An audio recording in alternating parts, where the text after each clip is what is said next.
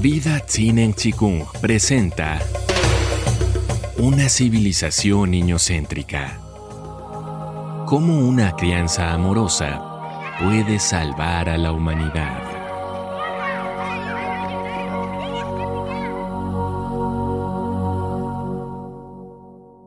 La alimentación. Tercera parte. Las falsas creencias sobre los gustos de los niños.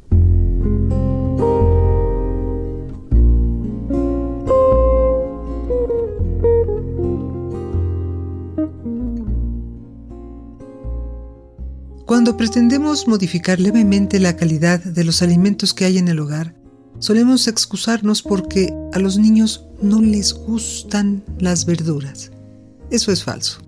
Los niños están intoxicados por exceso de azúcar, harinas blancas, leche y lácteos y por lo tanto el cuerpo pide más de esas sustancias adictivas.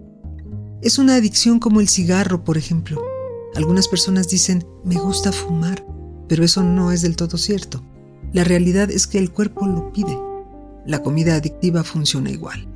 Por otra parte, sería absurdo pretender que los niños coman alimentos saludables mientras los adultos nos atiborramos con alcohol y harinas.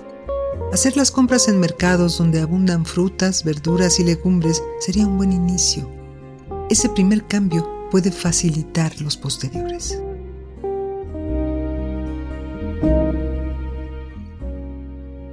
Sobrepeso infantil.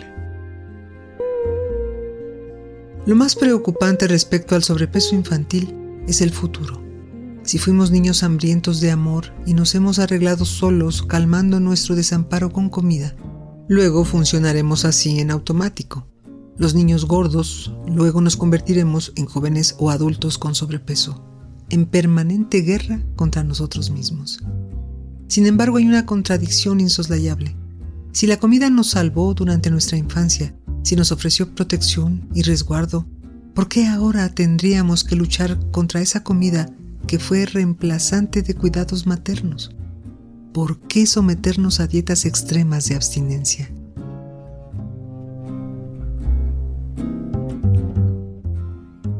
El alimento ingerido en cantidades exorbitantes es consecuencia directa de la falta de amor materno y que cada realidad individual se multiplica hasta formar una masa colectiva crítica.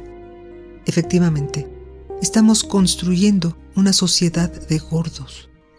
En todo el planeta cada nueva generación es un poco más gorda que la anterior. Vamos hacia el engorde de la humanidad. Por lo tanto, debemos revisar qué otros factores están involucrados. Los más vulnerables para subir de peso son los niños, porque dependen de los cuidados maternos. Si obtienen suficientes cuidados y cariño, no estarán obligados a compensar. El problema en la actualidad es que hay mucha comida procesada y chatarra disponible para ser consumida incluso sin cocinar, lo que permite hasta a los niños más pequeños tener fácil acceso a ella y satisfacer así una necesidad desplazada. La comida en la escuela es otro problema para la obesidad infantil.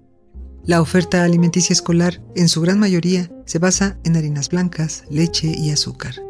Es a la hora del recreo cuando pueden comer algo, pero como es el momento para jugar, comen lo que sea apresuradamente.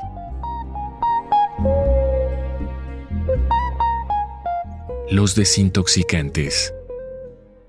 La buena noticia es que podemos cambiar nuestra dieta pero tenemos que desintoxicar previamente nuestro organismo.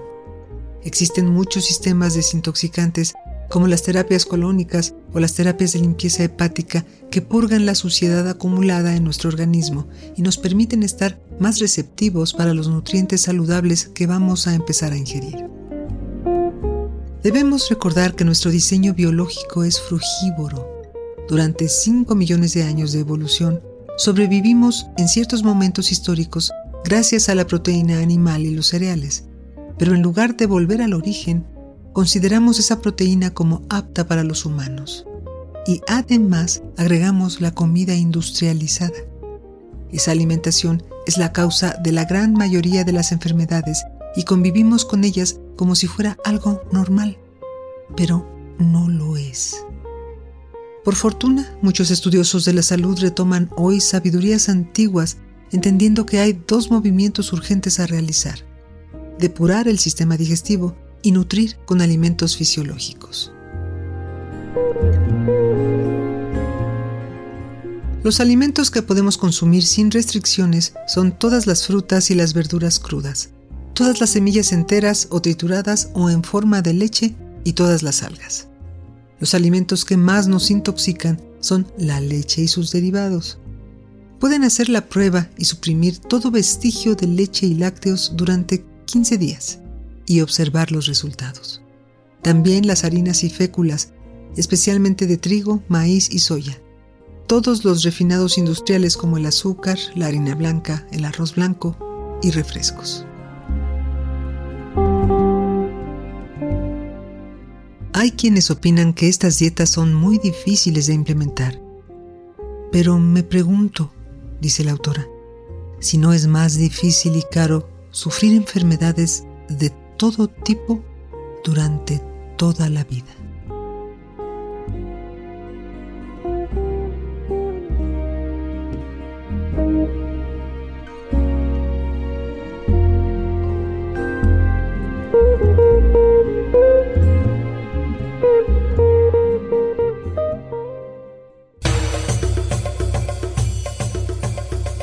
Vida Tzinen Chikung presentó una civilización niñocéntrica. Cómo una crianza amorosa puede salvar a la humanidad.